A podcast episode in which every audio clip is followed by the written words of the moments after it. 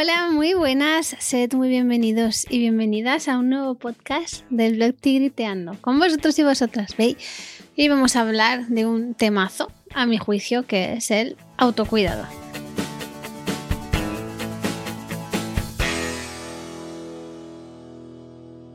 ¿Qué es? ¿Para qué lo hacemos? ¿Para qué no lo hacemos? ¿Qué significa? ¿Cómo lo podemos hacer en esta vida tan loca? A por ello.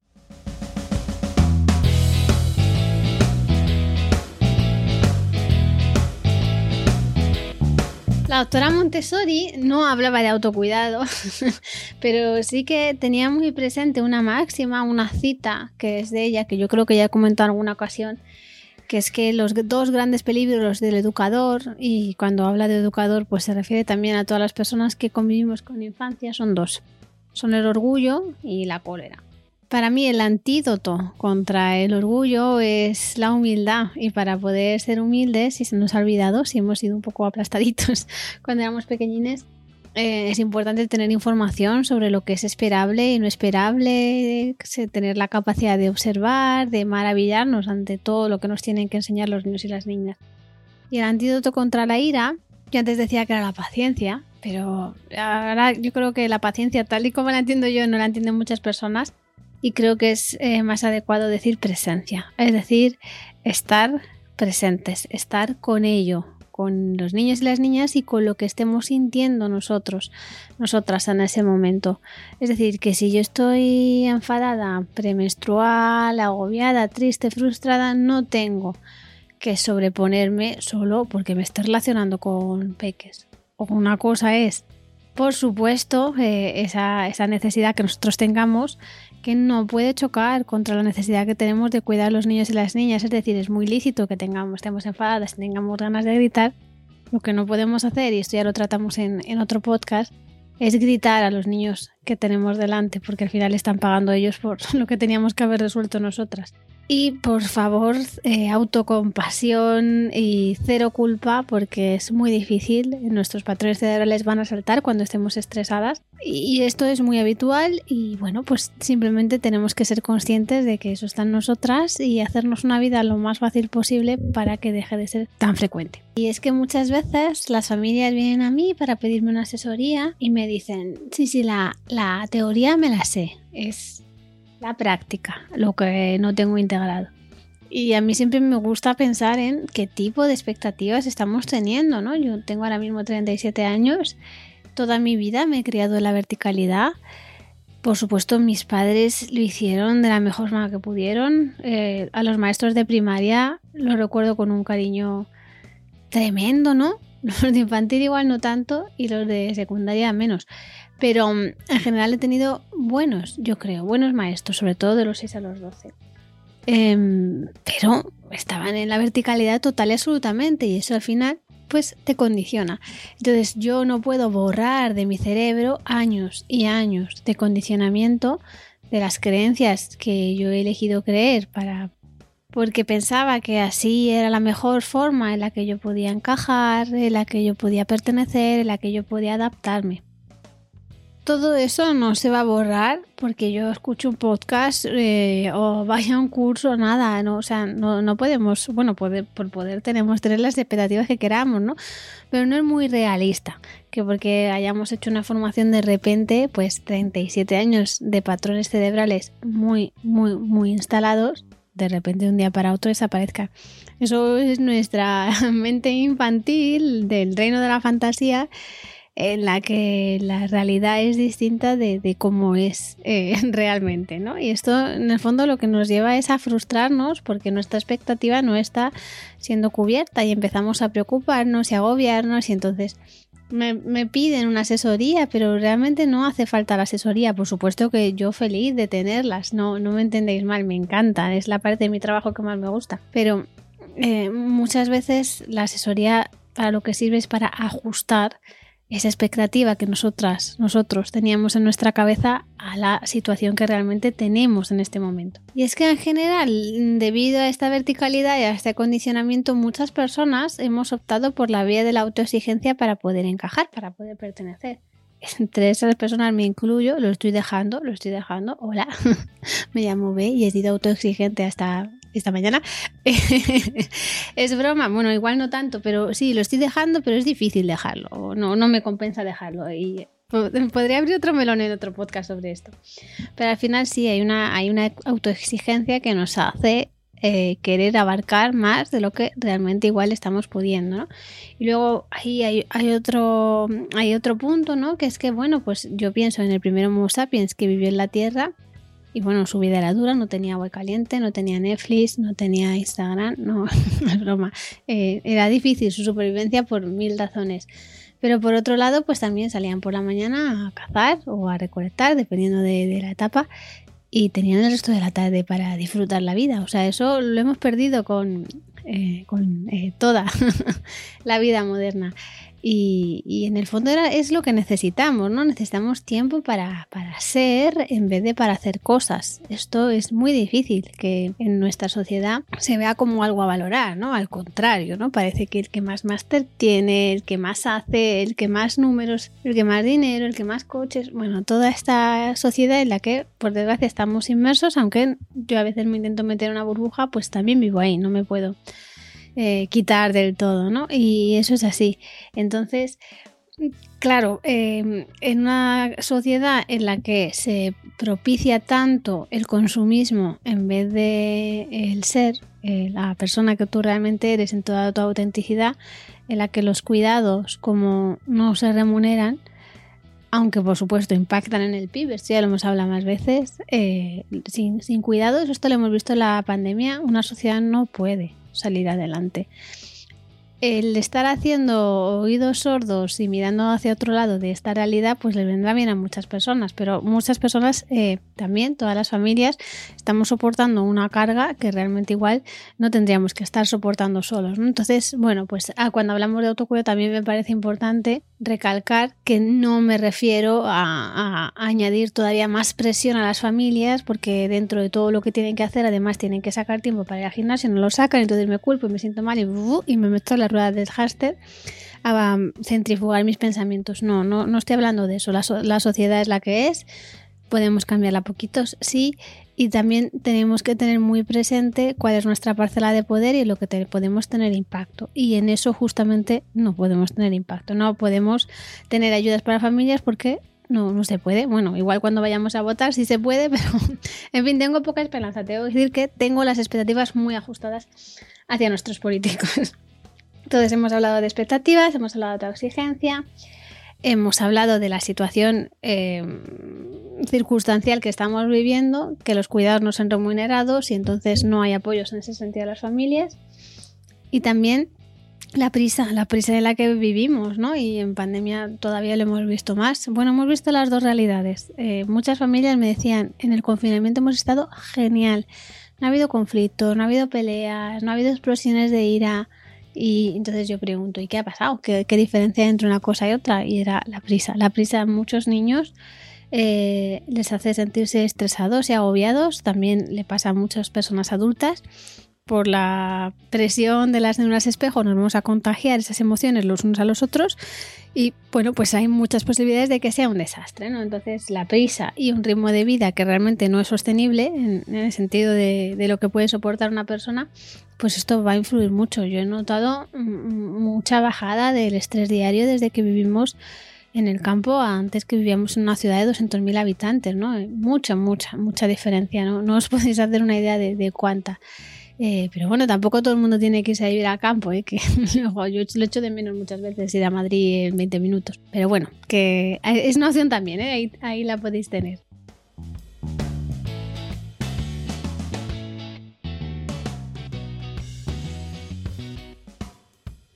Y en el fondo estamos hablando de cosas en las que podemos o no incidir, ¿no? Ajustar las expectativas, pues bueno, pues mm, para mí eh, no es fácil, pero es algo que estamos ahí intentando. Tenéis dos podcasts sobre expectativas también.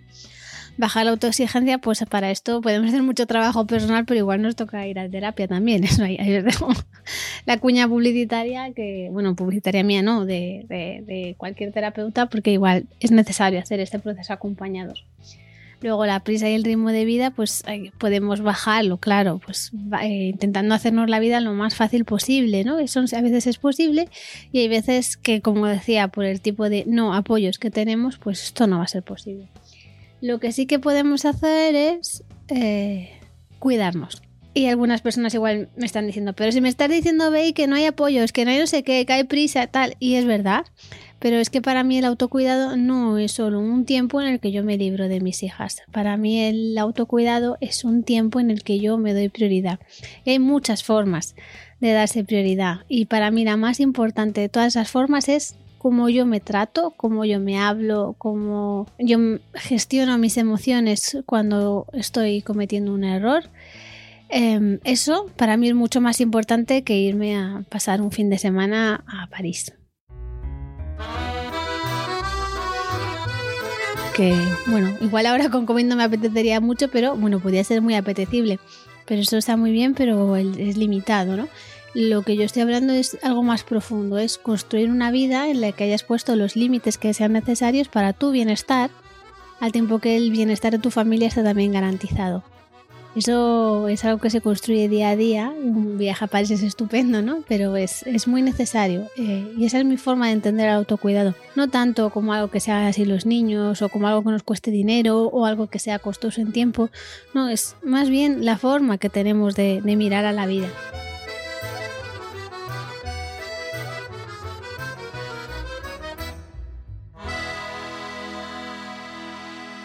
El Lilot dice que el, estrés, bueno, el, el, distrés sería realmente ese estrés insano que, que, nos dificulta tanto la vida de las personas y que está tan relacionado con muchas enfermedades. Pues ese distrés es la diferencia entre nuestra expectativa de lo que es la vida y lo que es la vida en realidad, ¿no? Ella dice que es ese espacio. Y entonces yo pienso, ¿cómo disminuimos el estrés? ¿no? Pues hay una parte importante que es eh, la vida que tenemos, mejorarla. Igual hay que replantearse cómo es mejorar la vida, ¿no? Para muchas personas puede ser tener más coches o, bueno, más coches no, esto es igual, más cosas, otro coche, bueno, igual puede ser esto para algunas personas. Y para mí fue irme a vivir al campo a una vida mucho más tranquila y más lenta, ¿no? Eh, para mí, esto es mi opción y la de mi familia, no tiene que ser la de todo el mundo, ¿no? Para igual otras personas puede ser contratar ayuda o la de otras personas puede ser irse a vivir más cerca del cole o del trabajo, aunque sea una casa más pequeña o aunque sea una casa de la ciudad, si antes tiene una casa más grande de las afueras, lo que sea. El tema está en tomar una decisión que nos haga nuestra vida un poquito más fácil y eso hace que suba nuestra vida, nuestra forma de, ver la vida. Y luego la vida que, queríamos tener, que nos gustaría, como pensáramos que fuera. Y de nuevo, bueno, pues toca aceptar la realidad, ¿no? Hay muchas personas que ni siquiera se pueden plantear esto de lo que estamos hablando porque su realidad es totalmente distinta, es injusto, es dramático y es muy doloroso para esas personas. Pero hoy, hoy no voy, igual entro en otro podcast, pero hoy no quiero entrar ahí. Hablo de las personas que sí tienen impacto, tienen poder para cambiar ciertas cosas. Entonces, una de estas cosas que sí podemos hacer es bajar nuestra expectativa de lo que tiene que ser la vida. Es decir, Em, bueno, esto hay chistes en, redes sociales, ¿no? De tengo que levantarme pronto a las 5 de la mañana, tengo que hacer un desayuno, no sé qué, una hora de fitness, ir a la peluquería para ponerme mechas para estar monísima de la muerte, llevar tacones, maquillarme, hacer mi no sé cuántas horas de trabajo, hacer la reunión, hacer una comida sanísima, meriendas con formas, tal, no sé qué, no sé cuánto, tener sexo con mi pareja y, y ya dejar de dormir porque no queda más.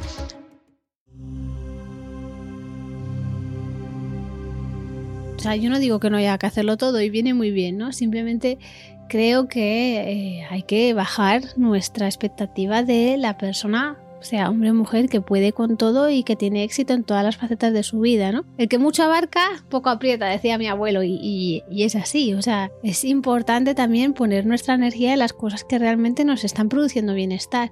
Y muchas veces eso significa que vamos a tener que soltar otras, porque la energía es la que es, y si no dormimos, eso no favorece nada el autocuidado. Entonces vamos a bajar expectativas, eh, vamos a construirnos una vida un poquito más sencilla y vamos a bajar expectativas de lo que tendría que ser la vida. Y con eso ya vamos a estar disminuyendo mucho nuestro nivel de estrés. ¿Y por qué de repente estoy hablando tanto de estrés? Porque cuando estamos estresados, nuestro cerebro va a entrar en modo supervivencia y lo que va a ocurrir es que eh, nos vamos a conectar con las emociones que no fueron integradas cuando éramos pequeñitos o directamente con situaciones que aunque a priori pudieran parecer seguras, están despertando en nosotros una respuesta de lucha-huida. Eh, esto suele pasar porque muchas personas venimos de apegos que no fueron seguros y entonces pues en determinadas circunstancias nos vamos a conectar desde ahí. Y también puede pasar al revés, que eh, entornos en absoluto seguros o situaciones nada seguras de repente nos parezcan seguras, ¿no? Por ejemplo, se me ocurren pues las adicciones al alcohol o las drogas o en eh, el caso de de adolescentes también pasa pues el, sexo alocado, ¿no? Y con alocado me refiero a, inseguro porque es eh, de riesgo. Al final todo esto deriva de vinculaciones no seguras. Eh, si nosotros intentamos construirnos una vida que sea lo suficientemente sencilla, no estresada y fácil, lo que estamos haciendo es bajar mucho la carga de estrés eh, que está soportando nuestro cerebro y el estar nuestro cerebro, nuestra mente menos estresada, menos activada, menos tranquila, va a ser mucho más fácil, más fácil, ¿eh? No, no fácil, más fácil que actúe en vez de reaccionar.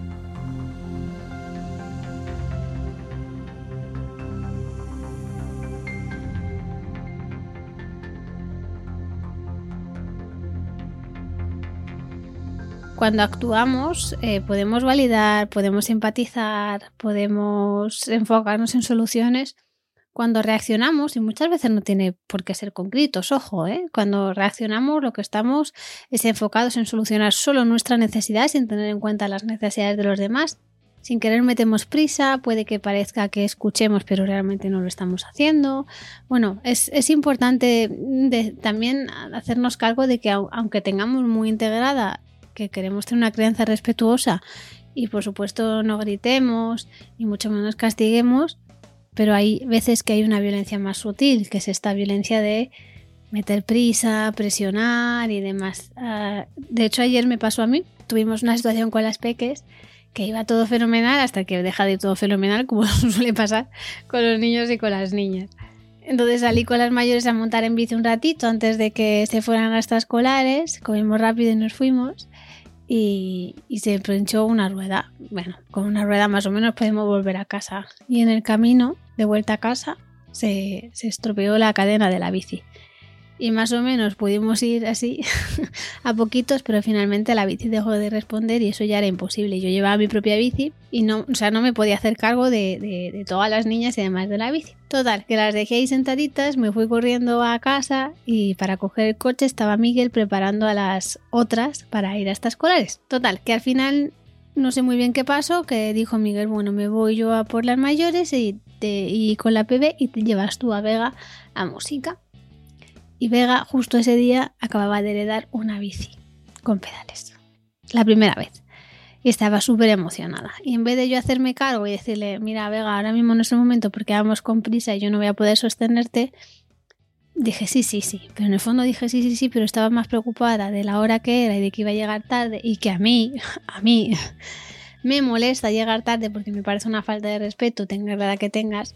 A mí, a mí, a, todas mis mochilas con la puntualidad. Eh, total, que, fue un desastre. Yo ni la grité, ni me enfadé, ni nada, pero no la estaba haciendo ni caso. Ella me decía, mamá, me da miedo. Yo, sí, es normal que te dé miedo. Venga, mótate y pedalea. Mamá, es que, venga, que tú puedes, tú puedes. O sea, a ojos del mundo, yo podía estar siendo una mamá muy amorosa y súper empoderadora. Pero Vega se estaba dando cuenta de que eso no era falso, de que era falso. ¿Por qué? Porque nos faltaba conexión. Y ya me puso un límite y me dijo, mamá, deja ya de meterme prisa. Y fue como, ostras, ¿qué estoy haciendo? ¿No? O sea, como que estaba como en, en otro mundo y volví a conectarme con el momento presente. ¿Para qué estoy haciendo esto? Si en el fondo pues, es clase de música, ¿no? Son unas oposiciones, ya está, ya está bien.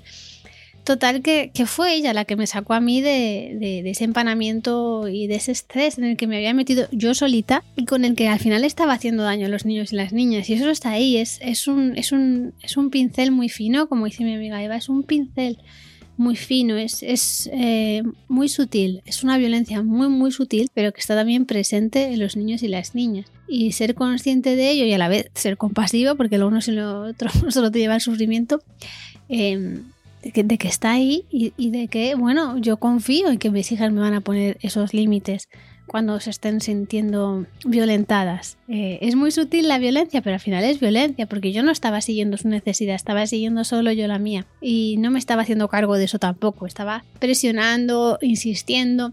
Y bueno, pues al final esto no nos llega a ningún sitio en el que ella se pueda sentir segura. Como si que se siente segura me pudo poner un límite, pero otros muchos peques no van a poder hacerlo. Entonces es importante también darnos cuenta de que aunque llevemos mucho camino en una crianza respetuosa, aunque hayamos bajado mucho las expectativas en que hayamos aumentado nuestra calidad o tranquilidad de vida, va a haber situaciones en las que nos vamos a sentir otra vez inseguras ante una situación que a priori era segura, pero nosotras, por el motivo que sea, o nosotros nos vamos a sentir inseguros en esa situación. Por eso es tan, tan, tan importante eh, el autocuidado, porque es lo que va a hacer que en vez de estar viviendo esas situaciones siempre, siempre, no, siempre se puede, ¿no? Casi siempre las estemos viviendo como inseguras, vamos a poder recuperar esa seguridad y poder conectarnos de verdad y satisfacer la necesidad que tiene ese niño o esa niña al tiempo que satisfacemos las nuestras.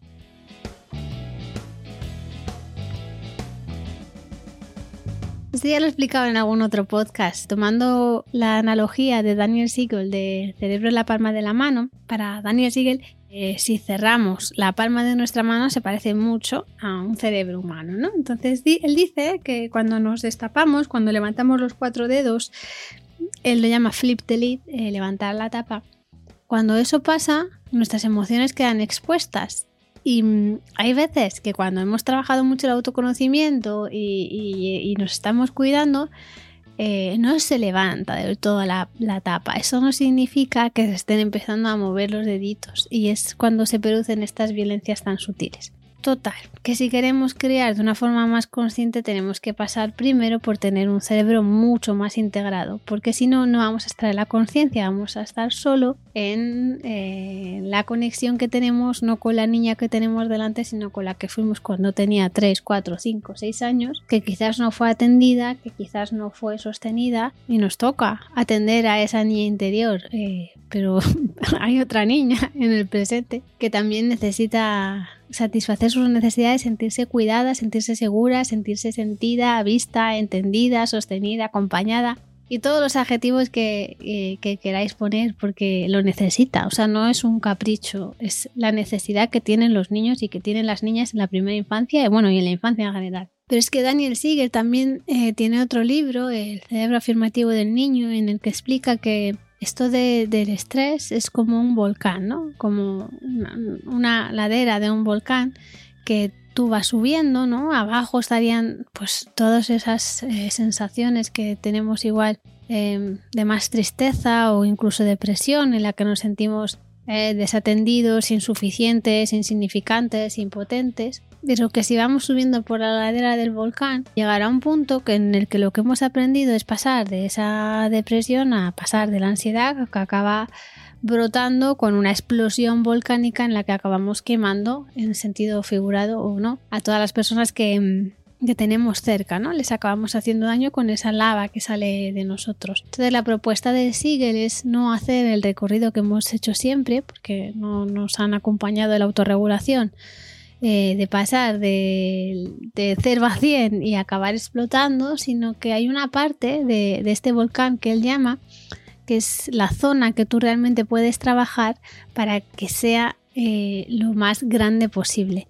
Es la zona en la que tú empiezas a darte cuenta que estás teniendo esas sensaciones esos pensamientos, esas creencias que, bueno, pues o bien a nivel físico o a nivel emocional te estás dando cuenta de que no estás actuando igual de la forma que te gustaría o no estás sintiendo lo, lo que era esperado y te des cuenta, hagas una pausa, tomes conciencia, relativices y desde fuera puedas ver la situación con perspectiva. Y eso él lo llama caminar por la ladera del volcán para llegar al otro lado de la, a la otra ladera, ¿no? A la ladera que baja en vez de pasar por la cima, que es por donde está la lava. Entonces, aparte de, ser brillante con, las analogías, a mí esta, esta, esta analogía de Siegel me encanta, en el fondo lo que nos está llamando es a una vida más consciente, no a una vida perfecta en la que seamos 100% responsivos las 24 horas del día, los 7 días de la semana. También qué, qué peso tan grande para, para, un niño o una niña tener un, padre así o una madre así.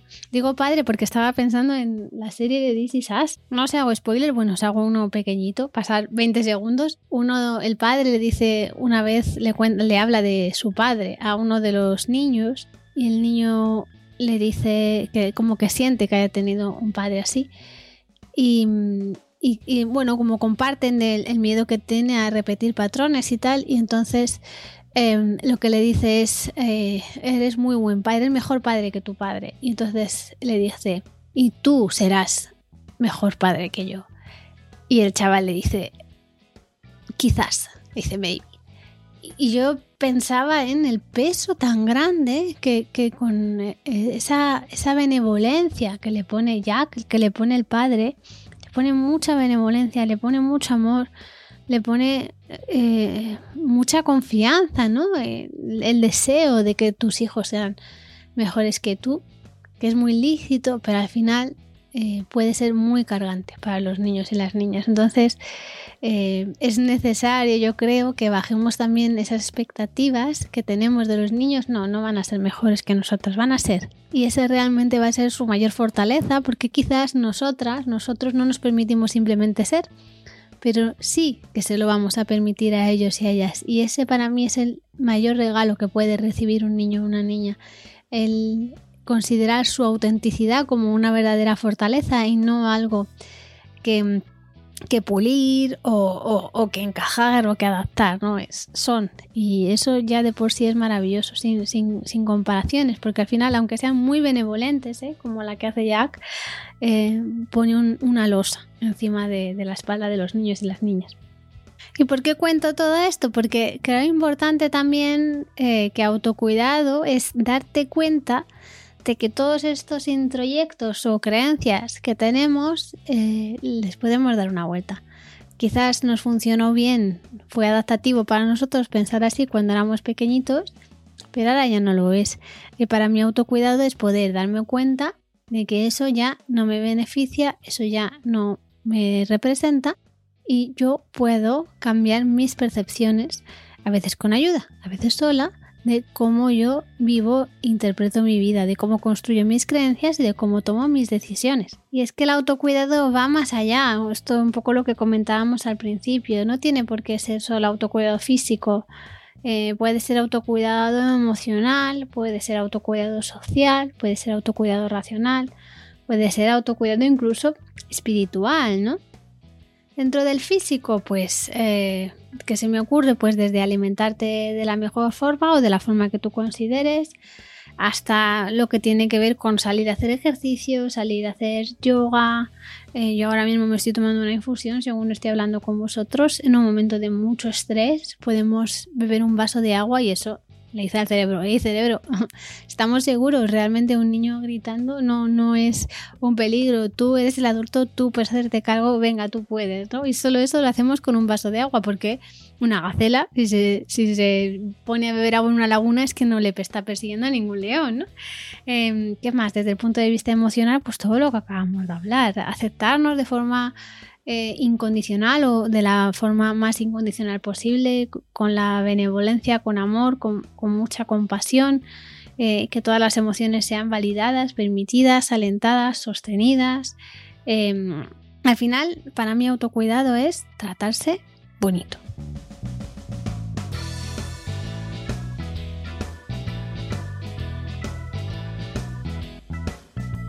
Luego también está el autocuidado que es más social, ¿no? Este es el que yo personalmente he hecho muchísimo de menos este último año, que es quedar a tomar un café con una amiga, salir a la calle a pasear.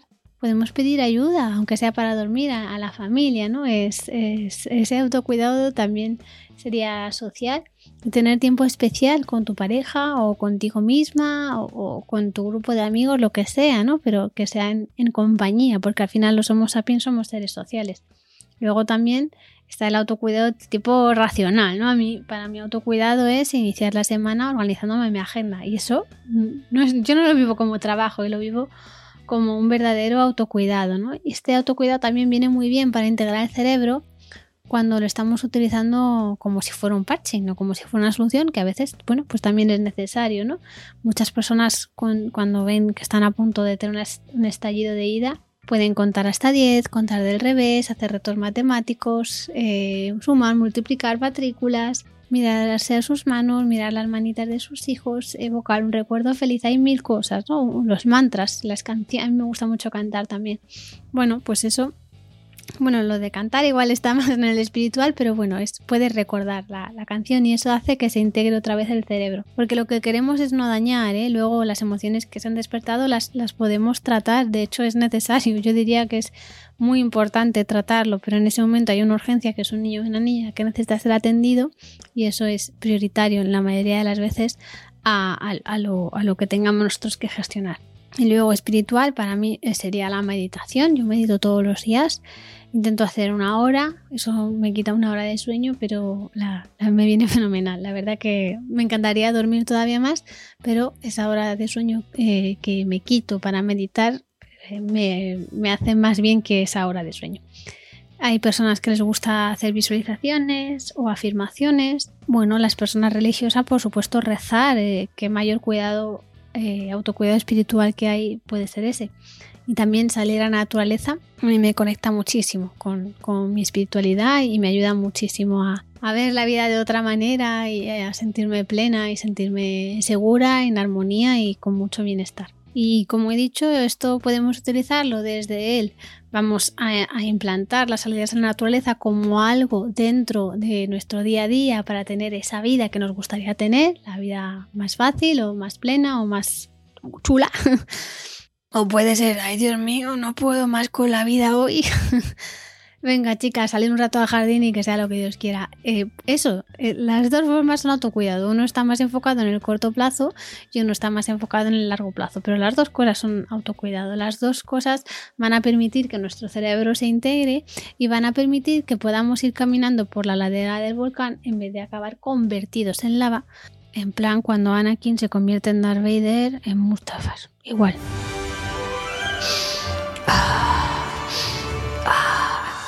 Bueno, pues ya he hablado de Star Wars, ya he hablado de DC ya solo me queda hablar de Harry Potter. En Harry Potter hay autocuidado. Mira, cuando Hermione, spoiler, está en segundo curso, si no recuerdo mal, la dan un giratiempos para que pueda ir a todas las clases de Hogwarts. Y acaba la muchacha que no puede más con la vida, no puede más. Y una persona súper racional y súper integrada y, súper maravillosa como es Hermione, Hermione, eh, pues acaba montando en un pollo en una profesora. O sea, mira, si Hermione necesitaba autocuidado y era como una super hembra, porque estaba solo en nuestra imaginación, eh, pues si el mío lo necesita, pues nosotras también. Así que vamos a bajar las expectativas, vamos a aumentar nuestra vida bonita, vamos a tratarnos mejor. ¿Que podemos ir a un spa? Fenomenal.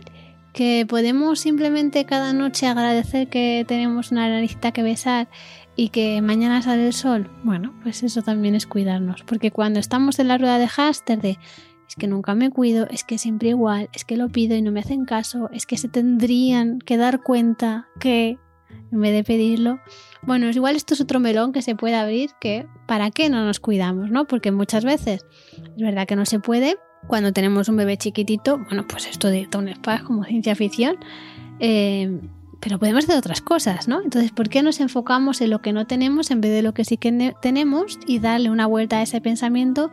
Para mí es autocuidado. Y, cuando realmente sí que es posible, porque a nivel estructural, porque estamos sostenidas por nuestra pareja y demás, y por nuestra tribu, sí que podemos, pero no queremos, si no queremos fenomenal, ¿no? Ya habrá tiempo de separarte de tus peques, irte por ahí, porque el autocuidado no tiene que ser sin hijos, el autocuidado es lo que a ti te cuide. Y si a ti no te cuida, estar sin tu bebé que tiene un año y te necesita por la noche porque te han dicho que bla bla bla, la pareja, bla bla bla, irse de fin de semana, bla bla bla, pues eso es lo que le funciona a otras personas. Si a ti te funciona otra cosa, perfecto. El autocuidado puede ser con peques, no tiene que ser sin ellos, porque el autocuidado es nuestra forma de tratarnos a nosotras mismas.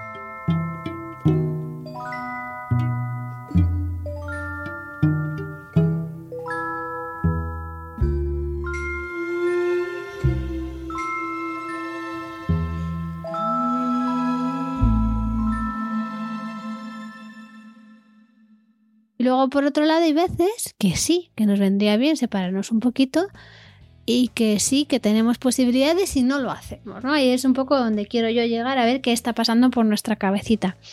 Eh, bueno, pues ¿para qué no nos cuidamos? Pues puede ser por muchos motivos, ¿no? Y, yo no estoy en la cabeza de, de, todas las personas, pero mucho que me encuentro cuando ya hago asesorías o cuando trabajo, sobre todo con mujeres, es que no se cuidan para seguir manteniendo algo que les está compensando. Anabela Shaquet, que nos ha formado en psicología individual, dice que siempre hay pérdidas y ganancias, ¿no? Pues si tú te vas hacia el lado de la ganancia y te cuidas, pues hay una pérdida en tu forma, esto es todo muy subjetivo, en tu forma de entenderte a ti misma, ¿no?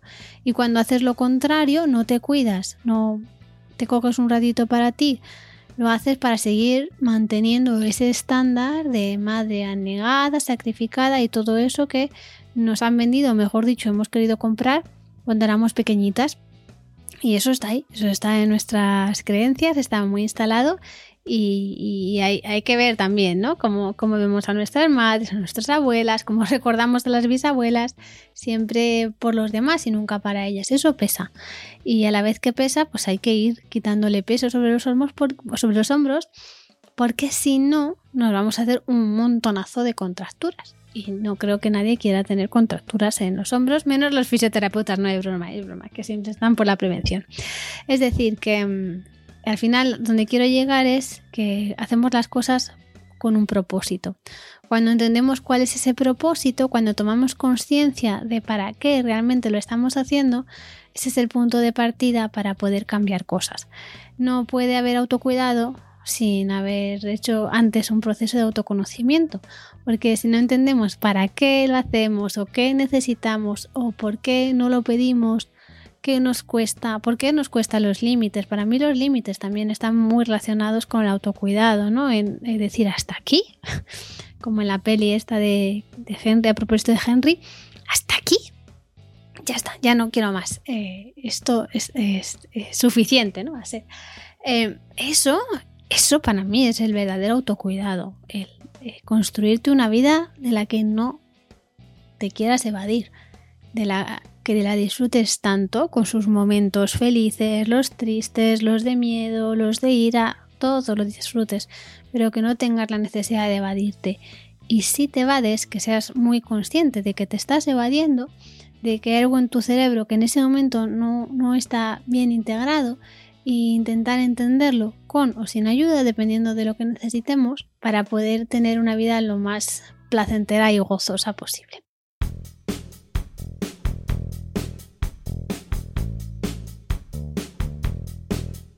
Y hasta aquí el podcast de hoy. Como ya sabéis, esta es solo mi visión. Me encantaría conocer la vuestra.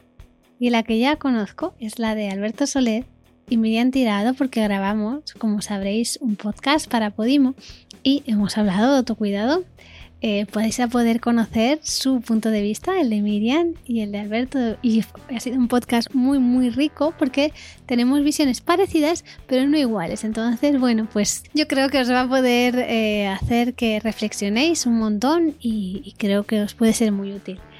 También hemos grabado otro podcast sobre salud mental y los dos los vais a tener en Podimo, que es quien ha posteado este podcast bajo la producción de, de Sune. Y ya nada más, me despido con un abrazo enorme y con el deseo, el deseo de verdad de que os podáis cuidar de la forma que más necesitéis. Un beso muy grande.